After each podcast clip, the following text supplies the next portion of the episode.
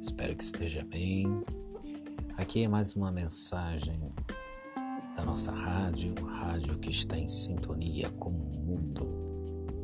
Caminhamos para uma tragédia social, já estamos nessa tragédia pessoal, sem precedentes, com a morte de mais de 31 mil brasileiros pela Covid-19.